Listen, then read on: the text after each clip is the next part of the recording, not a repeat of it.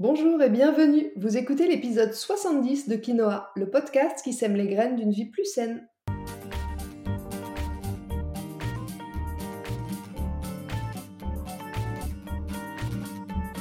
Je suis Julie Coignet, naturopathe spécialisée dans les troubles digestifs et les maladies inflammatoires chroniques de l'intestin. J'accompagne aussi les femmes enceintes, les enfants et les sportifs via des consultations sur Montpellier ou à distance et des programmes en ligne.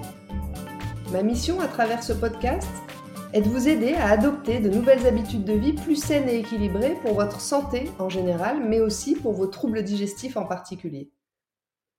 Chaque semaine, le jeudi, je vous propose de parler bien-être et santé naturelle de façon simple et positive pour vous aider à reprendre votre santé en main. Dans ce 70e épisode de Quinoa, nous allons parler des troubles digestifs à l'effort.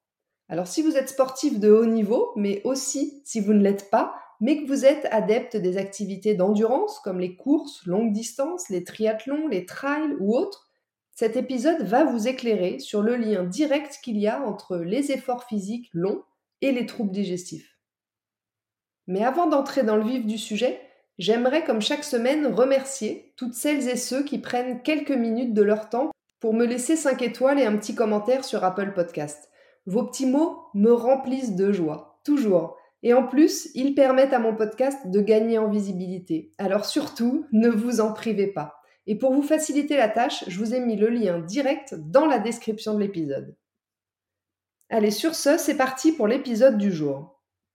Beaucoup de sportifs se plaignent de troubles digestifs qui les gênent pendant l'effort et qui limitent leur performance. La naturopathie peut aider à comprendre les causes de ces désagréments et à les solutionner.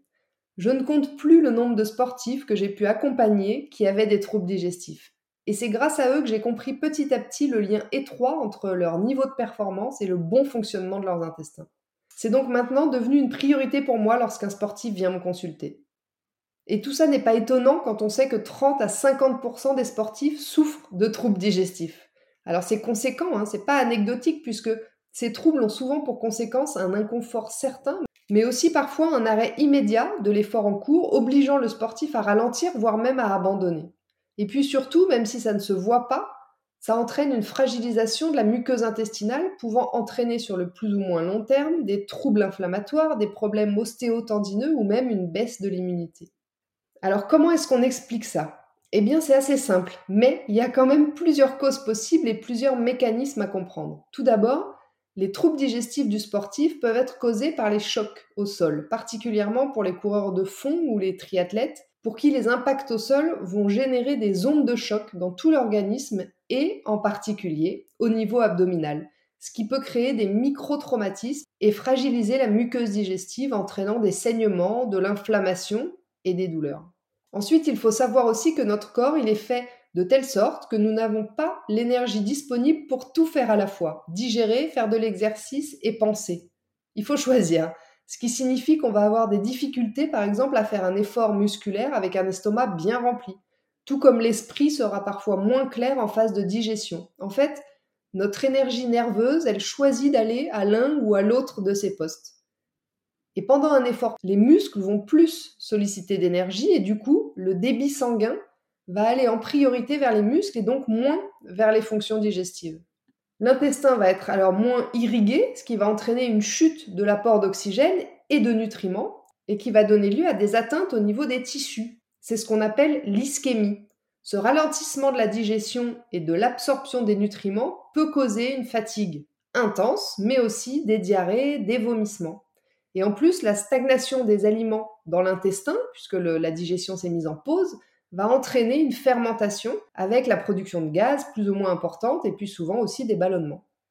À la fin de l'effort physique, le sang va alors retourner vers l'intestin assez rapidement, chargé en déchets, en oxygène, et cette augmentation brutale de l'apport d'oxygène au tissu digestif va provoquer une entrée massive de radicaux libres qui vont endommager, qui peuvent endommager les cellules de la muqueuse intestinale et les fameuses jonctions serrées dont on va reparler juste après. Ce phénomène, c'est ce qu'on appelle la reperfusion. Et en fait, la répétition de ces épisodes d'ischémie, dont on a parlé plus haut, et de reperfusion, vont à force atteindre les cellules de l'intestin et créer une hyperperméabilité intestinale. Alors j'en profite pour faire une petite parenthèse pour vous expliquer quand même ou vous réexpliquer comment ça fonctionne au niveau de votre intestin. L'intestin grêle, c'est l'organe qui assure l'assimilation des aliments et sa muqueuse, elle sert de barrière entre le milieu intérieur de l'organisme et les éléments nutritifs ou autres provenant de l'environnement. Et cette muqueuse, elle est très fragile du fait de sa faible épaisseur et de la durée de vie très brève des cellules qui la tapissent, entre 2 et 5 jours. C'est à cet endroit que se fait donc le passage des aliments dans le sang. Et entre chaque cellule de la muqueuse, il existe un espace dont le rôle est très important et qui s'appelle la jonction serrée. Cet espace, il a pour but essentiel de contrôler la perméabilité de l'intestin. Lorsque les jonctions serrées sont abîmées, elles ne peuvent plus bloquer efficacement le passage des grosses molécules d'origine alimentaire ou bactérienne, et du coup, ces grosses molécules, elles arrivent à traverser la muqueuse intestinale et elles se retrouvent dans le sang, alors qu'elles n'ont rien à y faire. En fait, votre muqueuse intestinale, normalement, quand tout va bien, elle fait barrage à ce qu'il ne doit pas passer dans le sang, mais si elle devient perméable, poreuse, elle laisse alors passer des molécules et des pathogènes qui ne devraient pas traverser la barrière intestinale et qui vont être responsables de plein de troubles digestifs comme des nausées, des vomissements, des carences, des syndromes de l'intestin irritable, des maladies auto-immunes ou même des allergies. Et le phénomène à répétition dont on a parlé plus haut d'ischémie et de reperfusion va contribuer à abîmer cette muqueuse, à élargir ce barrage et donc à rendre euh, la muqueuse intestinale poreuse. La boucle est bouclée. Donc là, on vient de voir en fait les causes mécaniques, on va dire celles qui sont liées à la pratique et au fonctionnement de l'organisme. Mais il y a aussi des causes qui sont nutritionnelles hein, aux problèmes digestifs pendant l'effort. Ce que vous mangez, ce que vous buvez avant et pendant l'effort va forcément avoir des conséquences directes sur votre bien-être digestif. Par exemple, une alimentation riche en fibres irritantes, comme celle des céréales complètes, des légumineuses ou encore des crudités, peu de temps avant une course, pourra être responsable d'inconfort le jour J. Idem avec les aliments trop gras ou les produits laitiers animaux qui sont lourds à digérer. Je conseille d'ailleurs d'éviter tout ça au moins deux jours avant votre course. Un autre facteur de votre trouble digestif pendant l'effort, c'est le délai trop court entre la fin de votre dernier repas et puis le début de l'effort. Comme je vous l'ai expliqué plus haut, le corps doit choisir entre nourrir vos muscles et digérer. Donc si vous commencez à solliciter vos muscles alors que votre corps n'a pas fini de digérer, il va mettre toute son énergie en priorité dans vos muscles au détriment de votre digestion, vous l'aurez compris. Donc mieux vaut avoir fini de digérer à ce moment-là, sinon ça fermente, ça putréfie, ça ballonne, ça pèse et ça peut être douloureux. Le manque d'hydratation est aussi un risque d'augmentation du phénomène d'ischémie dont je vous parlais tout à l'heure. A l'inverse, si vous buvez trop, vous allez distendre votre estomac et vous pourrez aussi être gêné par des douleurs abdominales ou des envies de vomir. Tout est toujours une question d'équilibre. Et puis, il peut aussi y avoir une cause médicamenteuse et particulièrement s'il y a une prise d'anti-inflammatoires, souvent prisée par les sportifs. À répétition, ils peuvent aussi entraîner des dysbioses intestinales, des déséquilibres, des perturbations de la flore de l'intestin et accélérer fortement l'altération de la muqueuse. Retenez bien une chose, vos troubles digestifs peuvent être dus à votre pratique sportive, ça c'est un fait, mais c'est un cercle vicieux, parce que des troubles digestifs au repos, quelle que soit leur intensité, seront aussi probablement majorés à l'effort. Alors qu'est-ce qu'on peut faire pour éviter tout ça?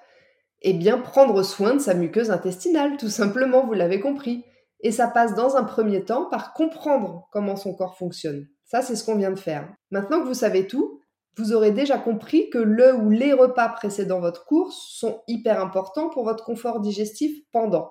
Donc un repas précédent trop proche, c'est-à-dire inférieur à 2 ou 3 heures, un repas précédent trop lourd, trop difficile à digérer ou trop complexe, c'est-à-dire avec trop de mélange d'aliments, risque de vous causer des difficultés digestives pendant l'effort. Ensuite, je vous recommanderais de, travailler à protéger ou à réparer votre muqueuse intestinale sur le fond, entre les périodes d'intensité élevée.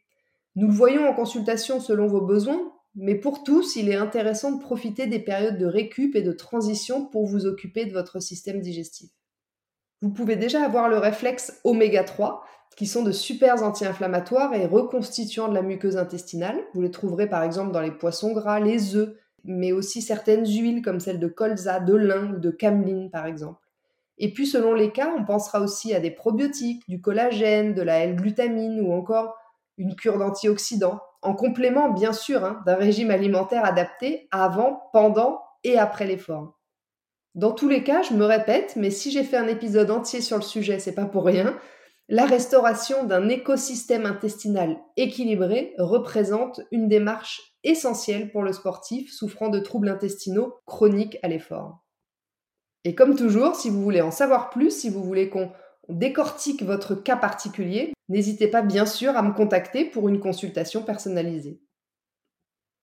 Voilà, sur ce, l'épisode 70 de Quinoa touche à sa fin. Je vous remercie de l'avoir écouté jusqu'ici, j'espère qu'il vous a plu. Et si vous n'êtes pas directement concerné par ce sujet, je suis sûre que vous connaissez tous quelqu'un que ça pourrait aider, alors n'hésitez pas à leur transférer ou à le partager sur vos réseaux sociaux. Je vous invite également à vous abonner à ma newsletter pour ne rater aucun épisode du podcast, pour suivre mon actualité et puis profiter de conseils chaque semaine directement dans votre boîte mail. La semaine prochaine, dans l'épisode 71 de Quinoa, nous allons parler de chronobiologie, c'est-à-dire de l'étude de nos rythmes biologiques. Je vous expliquerai ce que c'est, mais aussi comment trouver son juste rythme et l'impact d'un dérèglement de son rythme sur la santé. En attendant, si vous voulez me faire un petit coucou ou échanger, j'en serai ravie et je vous invite à me rejoindre sur Instagram, juliecoignet-du-8 naturopathe. Et n'oubliez pas, comme le disait très bien l'abbé Pierre, il ne faut pas attendre d'être parfait pour commencer quelque chose de bien. À bientôt!